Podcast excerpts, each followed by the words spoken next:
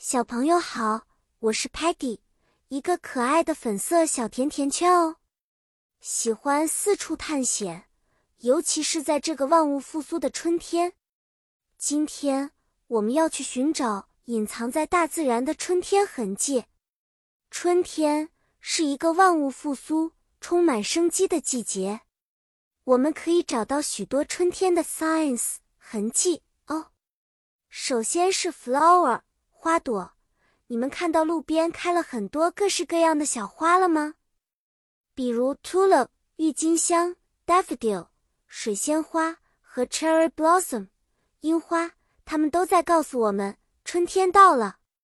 然后是 tree 树木，它们的 bud 芽变得饱满，慢慢的变成了新的 leaf 叶子。这些新长出的叶子是春天的颜色，绿色。Bird 小鸟也开始忙碌起来，它们要 build 筑巢呢。你有没有听到它们美妙的 singing 歌唱声？